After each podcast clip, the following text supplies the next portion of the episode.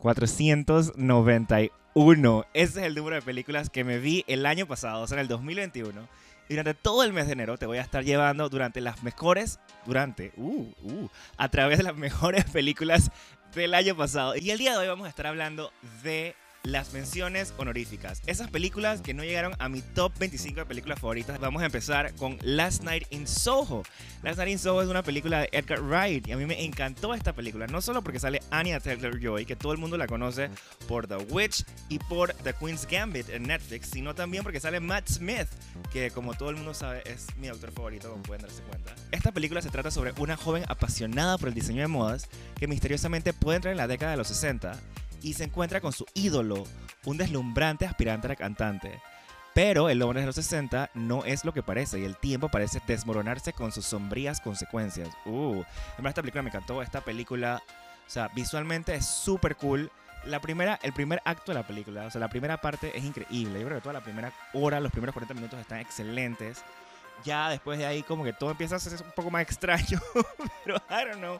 Por eso no está en mi top, pero se merece una mención honorífica porque en verdad es muy muy buena dirección y muy buena actuación por parte de Anna Taylor-Joy y de Matt Smith.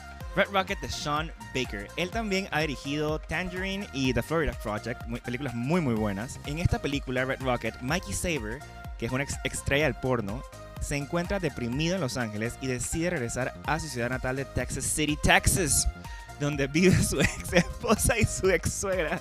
No, y su suegra. Y bueno, también ex suegra, pues es esposa, ¿no? Whatever. Just cuando esta familia disfuncional parece estar haciendo que las cosas funcionen, Mikey conoce a una joven llamada Strawberry que trabaja en la caja registradora de una tienda de donas. Esta película a mí me encantó. Ustedes no tienen ni idea. No solo es super funny, sino que a mí me encanta el estilo de cómo Sean Baker cuenta sus historias. No solo en cómo se desenvuelve el guion, sino también cómo, la, cómo visualmente las cuenta. O sea, es demasiado increíble esta película. Se la recomiendo al 100%. Plaza Catedral, la película panameña que quedó ahorita mismo en el shortlist para Best International Feature en los Oscars. Eh, Plaza Catedral fue dirigida por Abner Benaim, aquí en Panamá lo conocemos porque también ha dirigido Invasión y otro montón de películas en verdad. Alicia es la protagonista y es una mujer de 42 años cuyo dolor ha provocado su alejamiento de la sociedad.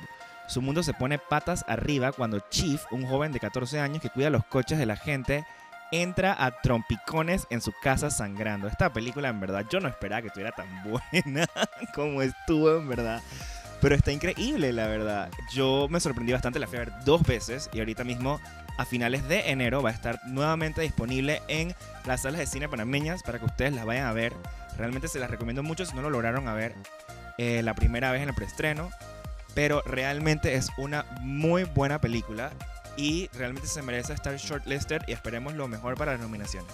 The Day Fall de James Samuel. Esta está disponible en Netflix. Esto no dice absolutamente nada. Es un western donde hay puras personas negras. Y eh, tiene un cast de lujo como Jonathan Majors, Idris Elba, Regina King, Sassy Beats, Delroy Lindo, Daniel Deadweiler. Está producida por Jay-Z, el esposo de Beyoncé. Y, like, obviamente es que el esposo de Beyoncé, como si nadie supiera quién es Jay-Z. Y la última mención honorífica se la lleva The Humans de Stephen Karam. En esta película, Eric Blake ha reunido a tres generaciones de su familia de Pensilvania para celebrar el Día de Acción de Gracias en el apartamento de su hija en el Bajo Manhattan. Uh.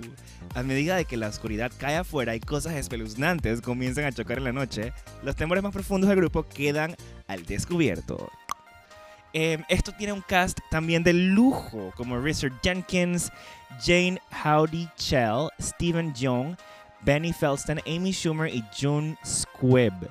Si te viste alguna de estas películas, déjame un comentario y me dices cuál fue tu favorita. Si no, entonces déjame saber cuál de todas te interesó más y nos vemos en la próxima para empezar el top 25 del 2021.